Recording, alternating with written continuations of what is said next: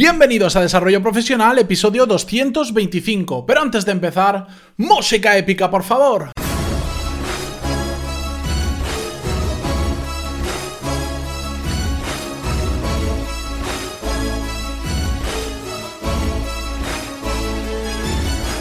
Muy buenos días a todos y bienvenidos un miércoles más a Desarrollo Profesional, el podcast donde hablamos sobre todas las técnicas, habilidades, estrategias y trucos necesarios para mejorar cada día en nuestro trabajo. Hoy vamos a recuperar una antigua tradición de los miércoles que hace mucho que no lo hacía, que era hablar sobre un tema más relacionado sobre el mundo de los negocios. Pero el tema de hoy casualmente no solo sirve si tenemos nuestra propia empresa o nuestro propio proyecto, sino además a todas aquellas personas que trabajan por cuenta ajena para una empresa porque hoy vamos a ver la importancia eh, de que tus clientes estén contentos con el producto o con el servicio que les ofreces. Y eso nos incumbe absolutamente a todo. Tengamos nuestro propio negocio o trabajemos por otra persona. Porque todos, absolutamente todos, tenemos clientes. Sin clientes no habría empresa y no podríamos trabajar en ella. Pero antes de empezar con el episodio de hoy, dejadme que os recuerde que hoy tenéis la clase número 30, 30 de 100 que vamos a tener del curso de análisis de modelos de negocio donde ya ya sabéis que cada miércoles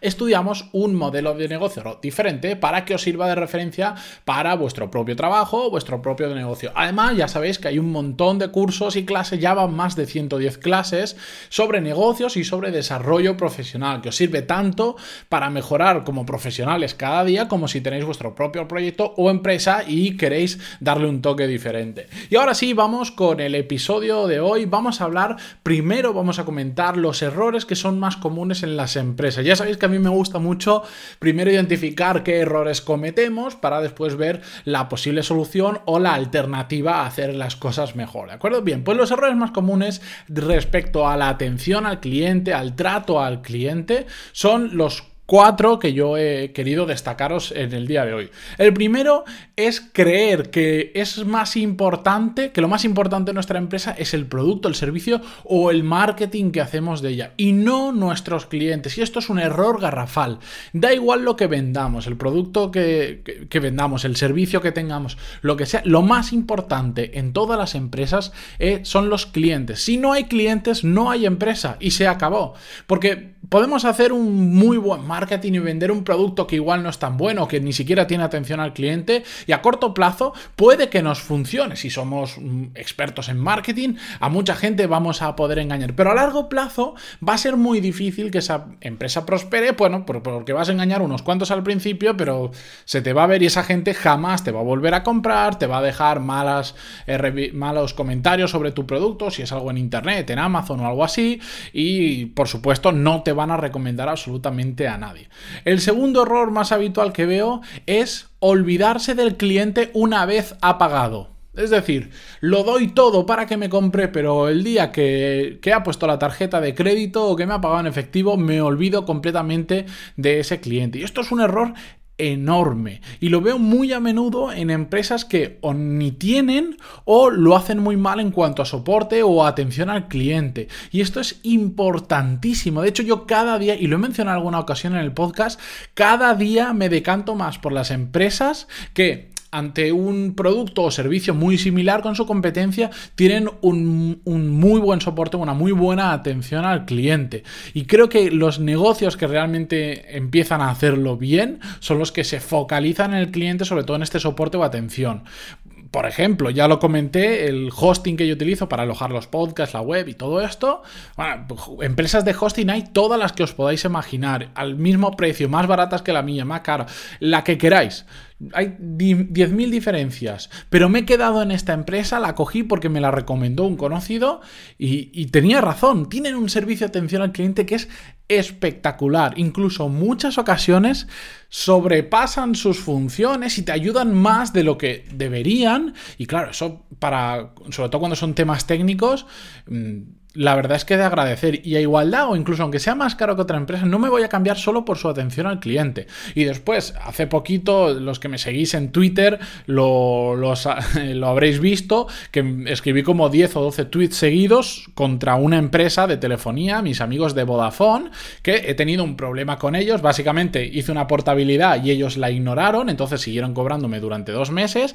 Y al tratar de solucionarlo han sido tan amables, pero tan sumamente amables, que lo que me han dicho es, bueno, como tú ya te has dado de baja, eh, yo no, no, hay nadie en la empresa que me pueda atender. Como ya no soy cliente, nadie me puede atender de la empresa. Y ya está, y es así de simple. Y por más que ponga reclamaciones, que les pida, que les demuestre que, que el error está de su lado y no de la otra empresa a la que yo me fui, no, como ya no soy cliente, no me quieren atender y por lo tanto lo que hacen es pues escurrir el bulto y como saben que la mayoría de personas se van a cansar y no van a seguir protestando y no lo van a llevar a la asociación de consumidores ni nada, pues esa es la técnica. Como ya no pago, se olvidan de mí, a pesar de que me deban dinero. Pero bueno, el tercer error, es que puedo hacer un programa solo dedicándoselo a Vodafone, que me tienen calentito. El tercer error común que se comete es tratar mal al cliente, que va muy ligado con el ejemplo anterior. Sea por falta de atención al cliente, o sea por cuando lo atendemos, lo atendemos mal. Y sigo con el ejemplo anterior. Eh, imaginar que llamáis para poner una reclamación y os pasan a un número que no existe. Os dice, no, no, tienes que llamar a este número. Llamas y te dice el número marcado no existe. Vuelves a corroborar que te han dado el número correcto y sigue sin existir el número. Pues eso es tratar muy mal al cliente. ¿Por qué? Porque la persona con la que yo hablaba era un comercial que simplemente quería vender y quería colgar mi llamada porque estaba perdiendo un estaba perdiendo un posible futuro cliente, pues yo simplemente quería reclamar. Bueno, pues así. Lo que sentimos muchas veces y mucha gente que que ha pasado por lo mismo que yo es que sientes que te tratan como ganado, que no tratan de persona a persona, que si no eres uno más del montón, un número, de hecho no tendrás ni nombre ni apellidos, y eso es tratar muy mal al cliente.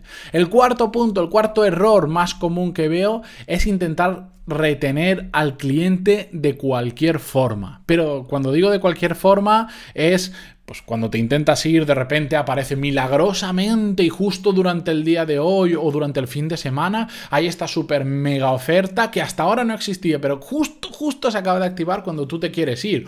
O que sea difícil irte de la empresa, por ejemplo, que esto es bastante habitual en, en grandes empresas y aunque ahí hay casos de pequeños que, de pequeñas empresas que también es muy complicado darte de baja. Y esto es un error muy grande. Si alguien se quiere ir, deja que se vaya. Si quieres averiguar por qué se está yendo, muy bien, porque vas a recibir feedback. De hecho, yo cuando alguien se desapunta de mis cursos, le envío un email agradeciéndole por haber sido cliente, por haber ayudado, contribuido durante ese tiempo a que el proyecto sea sostenible económicamente y le pido al final del email si me puede... Em, contar cuál ha sido la causa por la que se quiere dar de baja. No trato, no le hago una oferta, no trato de que se quede. Si se quiere ir, que se vaya. No pasa absolutamente nada.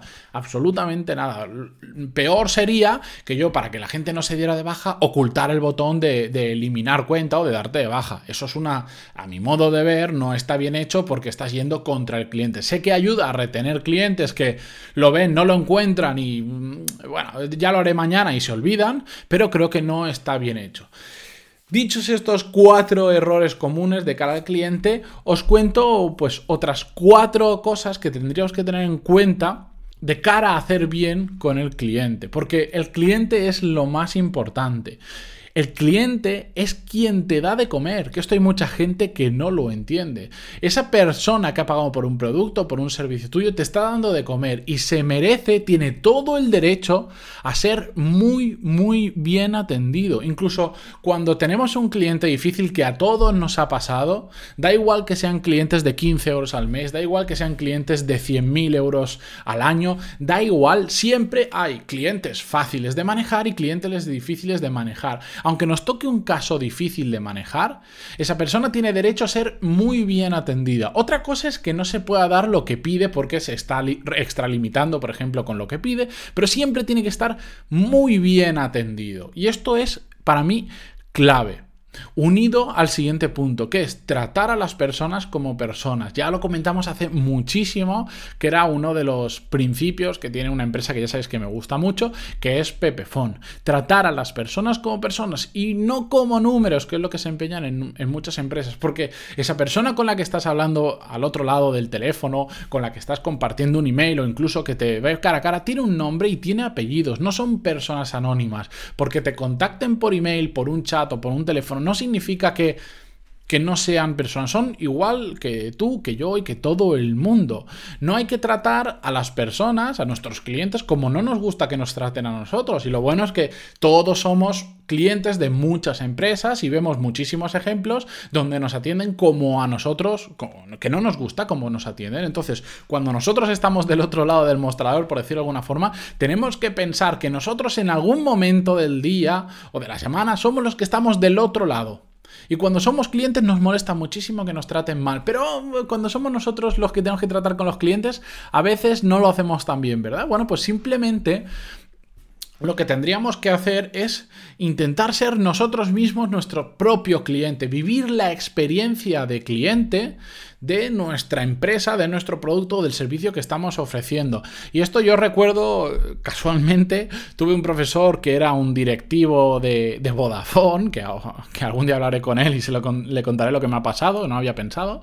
Bueno, que él me contaba que, que por ejemplo, eh, él tenía creo que la posibilidad de que la empresa, por supuesto, le pagara el teléfono, pero él prefería que no se lo pagara la empresa, prefería pagárselo él porque quería vivir la experiencia completa como cliente de la propia empresa en la que trabajaba. Quería ver cómo se recibían las facturas. Quería ver cuando él decía, no me envíes la factura en papel, que no quiero papel, envíamela por correo electrónico, si realmente le hacían caso, si no le hacían caso. Se daba de baja, se volvía a dar de alta, veía ver qué Claro, porque ahí la persona con la que trataban no sabía que él era un directivo, entonces quería ver cómo le trataban y eso pues le ayudaba a ver, a conocer la experiencia como cliente de su propia empresa. Y esto es muy, muy, muy importante y hay muy poca gente que lo hace. En ocasiones no es tan fácil, pero a veces simplemente es intentar ponernos en la piel de la otra persona que está intentando solucionar un problema que tiene o una duda que nos está haciendo llegar.